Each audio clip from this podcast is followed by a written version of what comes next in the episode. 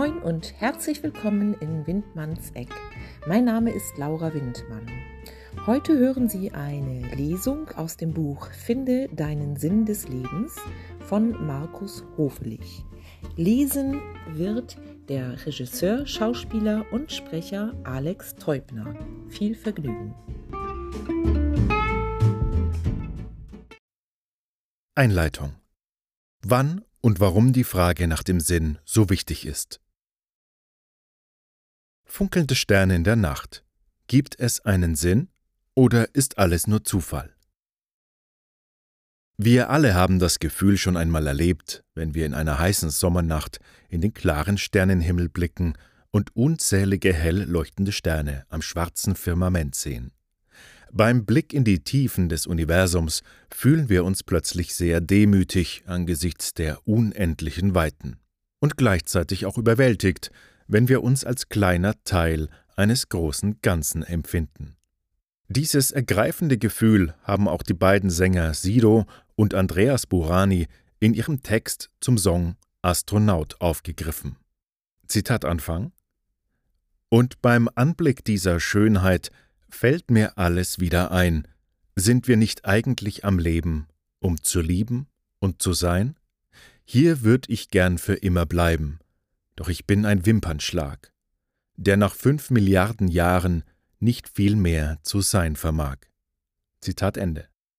Zweifelsohne lässt dieses tiefgreifende Naturschauspiel berührende Fragen in unserer Seele aufsteigen, die die Menschen seit Jahrtausenden bewegen, welche Bedeutung haben wir als winzige Sandkörner in einem riesigen kosmischen Ozean? Welchen Sinn hat unser kurzes Leben in diesem unendlichen Universum? Wie ist es entstanden? Ist es lediglich das Ergebnis eines Zusammenspiels von Naturgesetzen und kosmischen Ereignissen? Oder ist Gott der Schöpfer des Weltalls? Der Zweck des Lebens ist das Leben selbst, schrieb einst Johann Wolfgang von Goethe. Doch so klar und deutlich scheint es vielen nicht zu sein. Hat unsere Existenz denn überhaupt einen Sinn?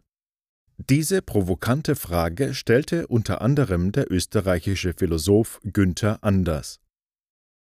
Warum setzen Sie eigentlich voraus, dass ein Leben außer da zu sein auch noch etwas haben müsste oder auch nur könnte, eben das, was Sie Sinn nennen? Ja, warum eigentlich? Rein naturwissenschaftlich betrachtet könnte der Sinn des Lebens in einer zufällig entstandenen Welt auch nur in der biologischen und soziokulturellen Evolution liegen, gesteuert von Selbsterhaltungs- und Fortpflanzungstrieb. In einem Online-Forum schreibt ein Diskussionsteilnehmer über den Sinn des Lebens Schaut euch die Tierwelt an. Die Tiere sind glücklich, da sie sich keine Gedanken wie wir Menschen machen und keine Religion brauchen. Sie leben und wissen gar nicht warum. Nur der Mensch fragt nach dem Sinn. Ist das Leben des Menschen wirklich nichts weiter als eine rein zufällige Existenz? Auf dem winzigen Sandkorn Erde in den Weiten des Weltalls? Nichts anderes als ein bedeutungsloser Wimpernschlag in der Unendlichkeit von Zeit und Raum? Diese Vorstellung vom Leben wäre düster. Doch für die Wissenschaft ist es nicht möglich, dieses Rätsel zu lösen. Weder eine göttliche Schöpfung noch eine rein zufällige Entstehung des Universums könnte bewiesen werden. Sie sind reine Glaubenssache, inspiriert von unserer Intuition und unserem Gefühl. Ganz sicher weiß der Mensch nur eines wirklich über seine Existenz. Dass er ohne seinen Willen geboren wurde, irgendwann sterben wird und dass er nur eine kurze Lebensspanne vor sich hat, wie es der Psychoanalytiker Erich Fromm auf den Punkt brachte. Er schrieb Mit der Geburt wird der Mensch in eine Situation hineingeschleudert, die nicht festgelegt, sondern ungewiss und offen ist. Nur in Bezug auf die Vergangenheit herrscht Gewissheit, und für die Zukunft ist nur der Tod gewiss. Er besitzt ein Bewusstsein seiner selbst, seiner Mitmenschen, seiner Vergangenheit und der Möglichkeit seiner Zukunft. Dank seines Verstandes ist der Mensch als einziges Lebewesen dazu in der Lage, über sich selbst nachzudenken. Und deswegen taucht die Frage nach dem Grund der Existenz seit Urzeiten in seinem Bewusstsein auf. Umfragen. Die meisten denken regelmäßig über die Sinnfrage nach. Die Frage nach dem Sinn des Lebens ist für jeden Menschen bedeutungsvoll und berührt tief in der Seele. Für jeden Einzelnen von uns ist es wichtig, eine persönliche Antwort auf diese Mutter aller Fragen zu finden. Der Löwenanteil der Menschen in Deutschland setzt sich regelmäßig mit dem Sinn des Lebens auseinander, geht aus einer 2013 von Statista veröffentlichten Umfrage hervor. Etwa 70 Prozent der Befragten denken sehr oft, oft oder manchmal darüber nach. Nur rund 30 Prozent selten oder nie. Im Jahr 2020 gab es in der Bevölkerung ab 14 Jahren rund 18 Millionen Menschen, die es im Leben für ganz besonders wichtig hielten, sich mit den Sinnfragen des Lebens auseinanderzusetzen. Viele stellen sich die Frage nach dem Sinn des Lebens erst dann, wenn das Leben durch Enttäuschungen, Krisen oder ein Unglück aus den Fugen geraten ist. Auch bevorstehende einschneidende Veränderungen oder wichtige Weichenstellungen können ein Auslöser dafür sein, über den Lebenssinn nachzudenken. Andere Menschen dagegen verdrängen es einfach, sich mit der Sinnfrage auseinanderzusetzen. Diese Gruppe nennt die österreichische Sinnforscherin Tatjana Schnell die existenziell Indifferenten, die ein Leben ohne echte Tiefen und Höhen führen. Das sinnerfüllte Leben dagegen wird aktiv gestaltet durch das, was der Mensch kann und will, erklärt Schnell in einem Fokus-Interview. Im Idealfall ergibt sich ein Lebensentwurf, der stimmig ist und sich subjektiv richtig anfühlt. Warum ist es also so wichtig für uns alle, eine tiefe, befriedigende Antwort auf den Sinn des Lebens zu finden? Die Bedeutung eines wahren Sinns im Leben. Einen echten Sinn des Lebens, eine erfüllende Lebensaufgabe oder einen tief empfundenen Zweck der Existenz zu haben, ist eine wichtige Basis für unser Glück und innere Zufriedenheit. Er ist Voraussetzung dafür, sich mit aller Kraft auf das Leben einzulassen, unbeirrt seine Ziele zu verfolgen und sich den immer wieder auftauchenden Hindernissen und Herausforderungen zu stellen. Wenn wir keinen Sinn im Leben sehen oder uns der Sinn abhanden gekommen ist, dann fühlen wir uns ohne Antrieb, kraftlos und ausgelaugt. Sämtliche Freude und Energie gehen verloren. Wer keinen Sinn mehr in seiner Existenz sieht, der riskiert ein fremdbestimmtes Leben zu führen, in dem er wie ein Automat funktioniert und lediglich darauf wartet, dass seine Lebenszeit abläuft. Statt ein selbstbestimmtes und erfüllendes Leben zu führen, existieren diese Menschen nur, solange die Körnchen durch die Sanduhr ihrer Lebenszeit rieselt. Im schlimmsten Fall sehen manche Menschen den einzigen Ausweg darin, aus dem Leben zu scheiden und dem Gefühl von Sinnlosigkeit, endlosem Schmerz und vernichtender Leere ein Ende zu bereiten. Während uns die Sinnfrage unbewusst unser ganzes Leben lang begleitet, so gibt es doch auch wichtige Auslöser, die diese Frage aus den Tiefen unserer Seele in unser Bewusstsein katapultieren und sie uns erneut stellen lässt. Wichtige Gründe dafür finden sich in existenziellen Krisen und negativen Erlebnissen, die uns von außen widerfahren oder in dem Gefühl innerer Leere, die gefüllt werden will.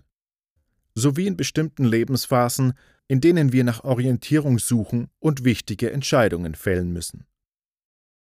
Das Gefühl von innerer Leere in der Überflussgesellschaft. Gerade in unserer modernen Überflussgesellschaft scheint sich seit langem schon ein Gefühl innerer Leere und Sinnlosigkeit auszubreiten. Und das obwohl es den meisten Menschen in den westlichen Industrienationen noch nie so gut ging wie heute. Zumindest materiell gesehen haben wir alles, was wir zum Leben brauchen. Statt mit Mangel und einem harten Kampf ums Dasein sehen wir uns vielfach mit Übersättigung, Überdruss und Langeweile konfrontiert. Auch viele Menschen, die nach außen ein vermeintlich glückliches Vorzeigeleben mit Familie, Haus und Garten führen sowie erfolgreich im Job sind, sind tief in ihrem Innersten nicht glücklich geworden. Sie funktionieren zwar und gliedern sich vorbildlich in die Gesellschaft ein, doch sie haben das Gefühl, dass irgendetwas in ihrem Leben nicht stimmt. Sie fragen sich, soll das schon alles gewesen sein? Gibt es nicht noch etwas anderes, wofür es sich tatsächlich zu leben lohnt? Was sie vermissen, ist ein tieferer Sinn, ein echter Grund des Daseins und eine erfüllende Lebensaufgabe. Erich Fromm sah bereits Mitte des 20. Jahrhunderts die Ursache für das Gefühl der Leere in einer Gesellschaftskultur, in der materieller Erfolg, Prestige, Geld und Macht die höchsten Werte sind. Nach Fromm braucht der moderne Kapitalismus Menschen, die in großer Zahl reibungslos funktionieren, immer mehr konsumieren wollen und deren Geschmack leicht beeinflusst werden kann. Er braucht Menschen, die sich frei und unabhängig vorkommen und meinen, für sie gebe es keine Autorität, keine Prinzipien und kein Gewissen, und die trotzdem bereit sind, sich kommandieren zu lassen, zu tun, was man von ihnen erwartet und sich reibungslos in die Gesellschaftsmaschinerie einzufügen. So fromm. Dementsprechend besteht das Glück der Menschen vor allem darin, Spaß zu haben, durch ungezügelten Konsum. Die Welt ist nur noch da zur Befriedigung unseres Appetits, sie ist ein riesiger Apfel, eine riesige Flasche, eine riesige Brust, und wir sind die Säuglinge, die ewig auf etwas warten, ewig auf etwas hoffen und ewig enttäuscht werden, erklärte Erich Fromm. Auch Viktor Frankl stellte in der Überflussgesellschaft der westlichen Welt ein steigendes Sinnlosigkeitsgefühl bei vielen Menschen fest, das er sogar als Massenneurose bezeichnet. Der Wiener Psychiater hat sich intensiv mit der Frage nach dem Sinn der menschlichen Existenz beschäftigt. Die von ihm ins Leben gerufene Logotherapie, die neben Sigmund Freuds und Alfred Adlers Theorien als dritte Wiener Schule der Psychotherapie gilt, verfolgt das Ziel, den Menschen in seiner Sinnfindung zu helfen. Nach Frankl geht das Sinnlosigkeitsgefühl des modernen Menschen mit einem Leergefühl einher, mit einem existenziellen Vakuum. Wie kann es in einer Gesellschaft dazu kommen, die kein einziges Grundbedürfnis unbefriedigt lässt? Für Frankl resultiert das daraus, dass die Affluent Society eben nur Bedürfnisse befriedigt, aber nicht den Willen zum Sinn erfüllt.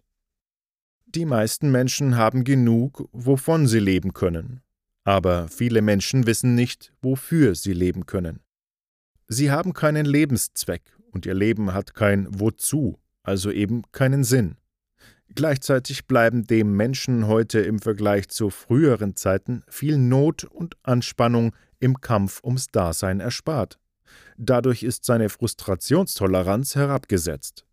Er hat verlernt zu verzichten und weiß nicht, wie er mit Schwierigkeiten umgehen soll. Für den Wiener Wissenschaftler wohnt in jedem Menschen ein tiefes Sinnbedürfnis inne, in seinem Leben oder in jeder einzelnen Lebenssituation einen Sinn zu finden und hinzugehen und ihn zu erfüllen. Dafür ist er auch bereit zu leiden, wenn es nötig sein sollte. Umgekehrt aber, wenn er um keinen Sinn des Lebens weiß, dann pfeift er aufs Leben, auch wenn es ihm äußerlich noch so gut gehen mag, und unter Umständen schmeißt er es dann weg. So Frankl. Aber auch in wichtigen Lebensphasen der Neuorientierung, in denen wir gefordert sind, zentrale Weichen für unseren weiteren Weg zu stellen, spielt die Frage nach dem Sinn eine entscheidende Rolle. Zwei neuralgische Punkte sind vor allem die Zeitabschnitte am Ende des ersten Lebensviertels sowie zur Mitte des Lebens, besser bekannt unter den Schlagwörtern Midlife Crisis und Quarterlife Crisis. Die Midlife Crisis. Was erwarte ich noch vom Leben? Bin ich glücklich mit meinem Leben? Finde ich Erfüllung in meiner Arbeit? Ist das alles wirklich das, was ich will? Existenzielle Fragen wie diese schlummern oft lange Zeit vom Alltagsstress verdrängt im Unterbewusstsein. Spätestens in der gefühlten Halbzeit des Lebens dringen sie plötzlich klar ins Bewusstsein. Die Karriereleiter hochgeklettert, ein Haus gebaut, die Kinder großgezogen. Zeit zum Nachdenken. Und was kommt jetzt? Business as usual bis zur Rente? Oder nochmal durchstarten, etwas Neues wagen? Die Midlife Crisis stürzt Männer und Frauen häufig zwischen 40 und 50 in eine Sinnkrise. Die Anzeichen Stimmungsschwankungen, häufiges Grübeln über Gott und die Welt, innere Unsicherheit bis hin zur Unzufriedenheit mit dem bisher Erreichten, sei es im Beruf, der Partnerschaft oder der Familie. Auch körperlich zeigt sich, dass man keine 20 mehr ist, Erste Vorboten des Alters tauchen auf. Tiefere Falten, die ersten grauen Haare, zunehmender Bauchumfang, abnehmende Fitness und hormonelle Veränderungen. In der Mitte des Lebens unterzieht sich der Mensch einer kritischen Selbstreflexion. Er blickt auf seinen bisherigen Weg zurück und zieht Bilanz. Was war gut? Was war schlecht? Habe ich erreicht, was ich wollte? Was habe ich verpasst? Was erwarte ich noch vom Leben? Die Hälfte der potenziellen Lebenszeit ist vorbei und man fragt sich, was in Zukunft noch kommen soll. Dem Menschen wird die eigene Vergänglichkeit bewusst. Die Uhr tickt, die noch verbleibende Zeit wird immer kleiner. Anders als mit 20 bietet das Leben nun nicht mehr unendlich viele Möglichkeiten. Letztendlich gibt es nur zwei Optionen. Weitermachen wie bisher oder Veränderungen wagen. In der Rush-Hour des Lebens spielt das Thema Beruf und Berufung eine entscheidende Rolle für Erfüllung und Glück.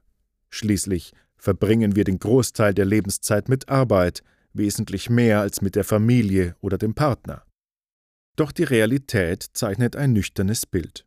Nur 16 Prozent der Arbeitnehmer sind mit Herz, Hand und Verstand bei der Arbeit. Die große Mehrheit, 68 Prozent der Beschäftigten, machen lediglich Dienst nach Vorschrift und 16 Prozent der Werktätigen sind emotional ungebunden und haben innerlich bereits gekündigt. Dies sind zentrale Ergebnisse des Engagement Index 2015, den das Beratungsunternehmen Gallup im März 2016 veröffentlicht hat. Im Zenit des Lebens kommt das besonders zum Tragen. Die Zahlen zeigen, dass es gerade im Beruf ein großes Verbesserungspotenzial gibt, will man den Rest seines Lebens glücklich verbringen. Manche mögen nicht so weit gekommen sein, wie sie wollten, stecken in einer Sackgasse fest. Ein Mut zum Wechsel könnte die Lösung sein, eine andere Firma, eine andere Branche, eine andere Aufgabe. Doch auch wer die Karriereleiter emporgeklettert ist, nach außen erfolgreich scheint, der mag innerlich feststellen, dass es eigentlich gar nicht das ist, was er tun wollte, dass die Interessen ganz woanders liegen und die Arbeit keine Freude macht. Viele Fachkräfte aus unterschiedlichsten Branchen, so zeigen Studien, erkennen nicht den tieferen Sinn in dem, was sie tun. Auch manche Manager in Konzernen sind genervt von ziellosen Meetings, endlosen Abstimmungsschleifen, politischen Spielchen, von mangelnder Wertschätzung und lähmender Bürokratie. Sie vermissen Freiheit und Gestaltungsspielraum, wollen ihre eigenen Ideen umsetzen, selbst statt fremdbestimmt sein. Waren bisher Karriere, Geld und Status der höchste Maßstab für sie, so tritt nun die Sehnsucht nach einer erfüllenden und sinnstiftenden Aufgabe in den Vordergrund. Manch ein Manager zieht die Reißleine, macht sich selbstständig, gründet ein Unternehmen oder steigt in ein vielversprechendes Start-up ein, in das er seine Erfahrungen und Kontakte einbringen kann.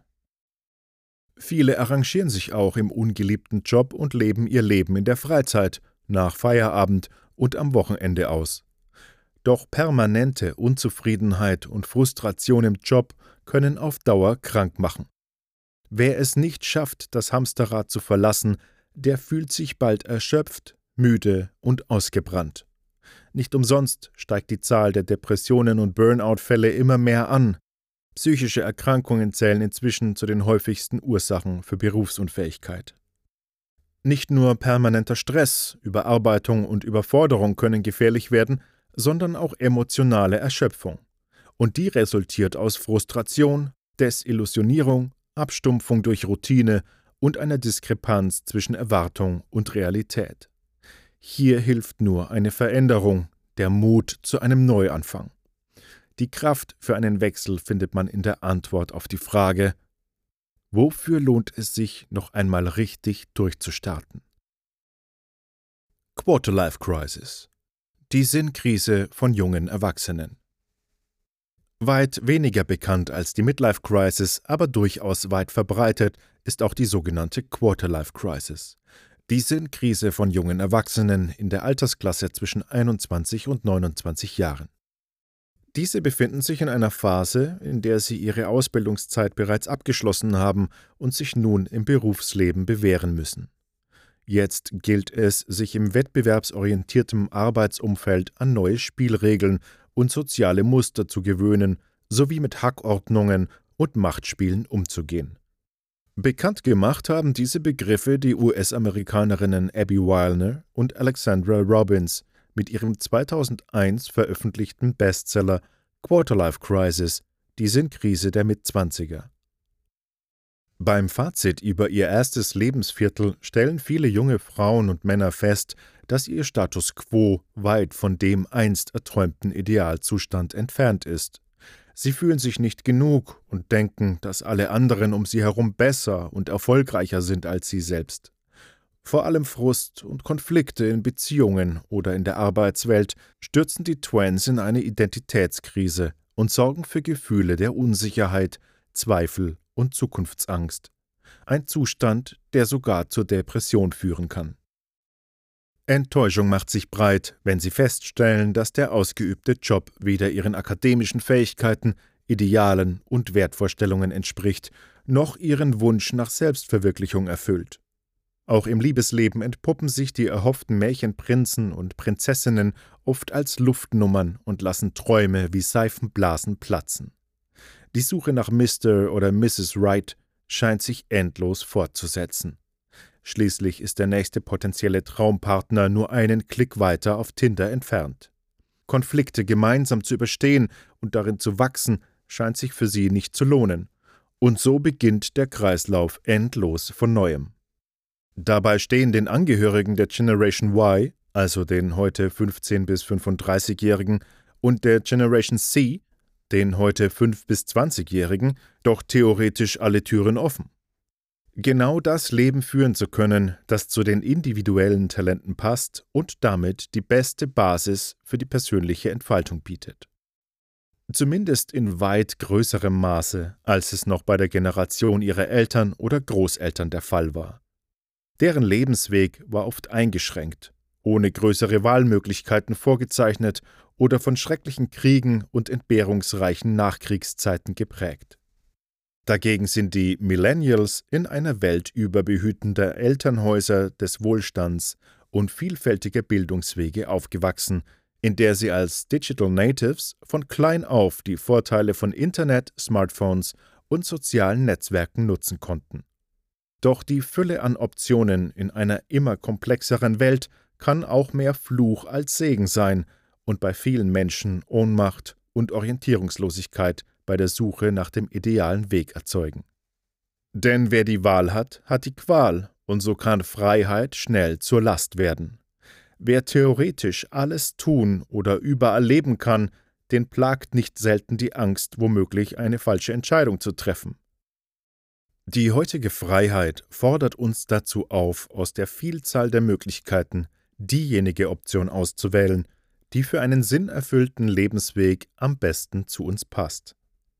Gleichzeitig stellen die Angehörigen der Generation Y und Z auch wesentlich höhere Ansprüche an ihr Berufsleben als noch deren Eltern und Großeltern. Für die Babyboomer und die Generation X, also die heute 41 bis 66-Jährigen, galt häufig noch die Devise Wir leben, um zu arbeiten. Darunter finden sich auch zahlreiche karriereorientierte Workaholics, für die der berufliche Aufstieg den höchsten Wert hat. Dagegen zählen bei den nachfolgenden Generationen Y und Z ein größerer Gestaltungsspielraum, Spaß und Selbstverwirklichung zu den wichtigen Werten im Arbeitsumfeld. Zur Situation der Generation Y erklärte der Neurobiologe und Bestsellerautor Professor Gerald Hüther in einem Interview mit Sinn des Lebens 24 In jedem hierarchischen System werden zwangsläufig diejenigen, die auf den unteren Stufen gelandet sind, von jenen, die weiter oben positioniert sind, zu Objekten von deren Erwartungen, Belehrungen, Anordnungen und Maßnahmen gemacht. Seine Talente und Begabungen entfalten kann aber nur jemand, der sich als Subjekt, als Gestalter, im eigenen Tätigsein und im Zusammenleben mit anderen erlebt. Wir kommen ja alle als kleine Potenzialentfalter zur Welt und müssen dann aber erleben, dass andere Personen uns sagen oder auf andere Weise deutlich machen, was sie von uns erwarten, was wir zu lernen, zu tun und zu lassen haben. So fangen wir an, uns in uns selbst und im Zusammenleben mit diesen anderen immer stärker zu verwickeln. Manche erkennen das irgendwann, weil sie merken, dass sie so nicht glücklich werden. Einige versuchen sich aus diesen Verstrickungen wieder zu befreien, sich also zu entwickeln. Andere finden sich aber auch damit ab und geben auf, ein selbstbestimmtes und selbstverantwortliches Leben zu führen. Was ihnen dann noch bleibt und worum sie sich bemühen, ist die Stabilisierung des Bestehenden, also Besitzstandswahrung. So scheint es nur dann einen echten Ausweg aus der Quarterlife-Crisis zu geben, wenn wir uns selbst erkennen und uns selbst hinterfragen. Wenn wir unsere wahren Wünsche und Lebensziele herausfinden und versuchen, diese in die Tat umzusetzen. Krisen, Unglück und negative Erlebnisse. Doch die Frage nach dem Sinn des Lebens stellt sich nicht nur in von Überdruss, Übersättigung und Langeweile geprägten Zeiten oder in Lebensphasen der Neuorientierung, sondern vor allem auch in existenziellen Krisen und dramatischen Situationen. Schwierige Lebensumstände also, in denen uns der Sinn des Lebens abhanden kommt. Die Auslöser dafür können schwere Krankheiten, der Tod geliebter Menschen, gescheiterte Liebesbeziehungen, aber auch Arbeitslosigkeit oder die Insolvenz des eigenen Unternehmens sein. Solche fundamentalen Negativerlebnisse verändern nicht nur unsere äußeren Lebensumstände dramatisch, sondern auch die innere Beziehung zu uns selbst, zu unserem Leben und zur Welt. Dann ist uns das Leben, das wir bisher einigermaßen im Griff hatten, unvermittelt entglitten. Mit dem wegbrechenden Sinn geht ein wichtiger Eckpfeiler unseres Lebens verloren, ja vielleicht sogar der Zweck unserer Existenz. Plötzlich erscheint uns alles schmerzhaft und sinnlos. Wir selbst kommen uns nur noch hilf- und nutzlos vor. Wir können einfach nicht begreifen, was geschehen ist und warum. In solchen Krisen beginnen wir häufig uns die Frage zu stellen, was soll das eigentlich alles? Wofür bin ich überhaupt auf der Welt? Was soll ich noch hier? Wer um einen Sinn seines Lebens weiß, dem verhilft dieses Bewusstsein mehr als alles andere dazu, äußere Schwierigkeiten und innere Beschwerden zu überwinden, macht Viktor Frankl die Bedeutung des Sinns für unser Dasein deutlich. Frankl spricht hier nicht nur als Wissenschaftler, sondern auch aus eigener Erfahrung. In seinem Bestseller Trotzdem Ja zum Leben sagen, ein Psychologe erlebt das Konzentrationslager, beschreibt er seine eigenen schmerzhaften Erlebnisse während des Zweiten Weltkriegs. Die Kernaussage des Klassikers lautet, dass es auch noch unter inhumansten Bedingungen möglich ist, einen Sinn im Leben zu sehen. Demnach hatten jene Inhaftierten noch am ehesten eine Chance zu überleben, die auf einen Sinn ausgerichtet waren, dem sie sich verpflichtet fühlten. Gerade dort, wo wir eine Situation nicht ändern können, sei uns abverlangt, uns selbst zu ändern, nämlich zu reifen, zu wachsen und über uns selbst hinauszuwachsen. Das ist bis in den Tod möglich. Denn im Erfüllen von Sinn verwirklicht der Mensch sich selbst, so Frankl. Der Sinn als innerer Kompass und Schutzschild. Das alles macht mehr als deutlich, ein echter Sinn im Leben gibt dem Menschen erst Kraft und innere Sicherheit. Ja, noch weit mehr als das. Der eigene Sinn des Lebens dient ihm als innerer Kompass im Sturm der Welt, als Schutzschild, die Höhen und Tiefen des Lebens zu meistern. Tatjana Schnell, Professorin für Persönlichkeits- und differenzielle Psychologie an der Universität Innsbruck, fasst im Interview mit Sinn des Lebens 24 zusammen. Die vier Merkmale der Sinnerfüllung. Bedeutsamkeit. Ich werde wahrgenommen, erfahre Resonanz auf mein Dasein und erlebe, dass mein Handeln oder Nichthandeln Konsequenzen hat. Orientierung. Ich habe einen Lebensweg gewählt und kenne die Richtung, in die ich gehen will. Zugehörigkeit. Ich erfahre mich als Teil eines größeren Ganzen und als in diese Welt gehörig. Kohärenz. Mein Leben erscheint mir stimmig und passend, und ich widerspreche mir nicht selbst in meinem Handeln. Doch gehen wir der Sinnfrage jetzt systematisch auf den Grund und teilen sie in ihre beiden wichtigsten Bestandteile auf. Sie umfasst grundsätzlich zwei verschiedene Aspekte, die aufeinander aufbauen. Erstens, welchen Sinn hat das Leben an sich? Hier geht es um die äußeren Rahmenbedingungen, die generelle Bedeutung der Welt und der Existenz von Leben überhaupt. Und zweitens, welchen Sinn gebe ich meinem Leben? Hier geht es um die persönliche Existenz jedes einzelnen Menschen und was er daraus macht.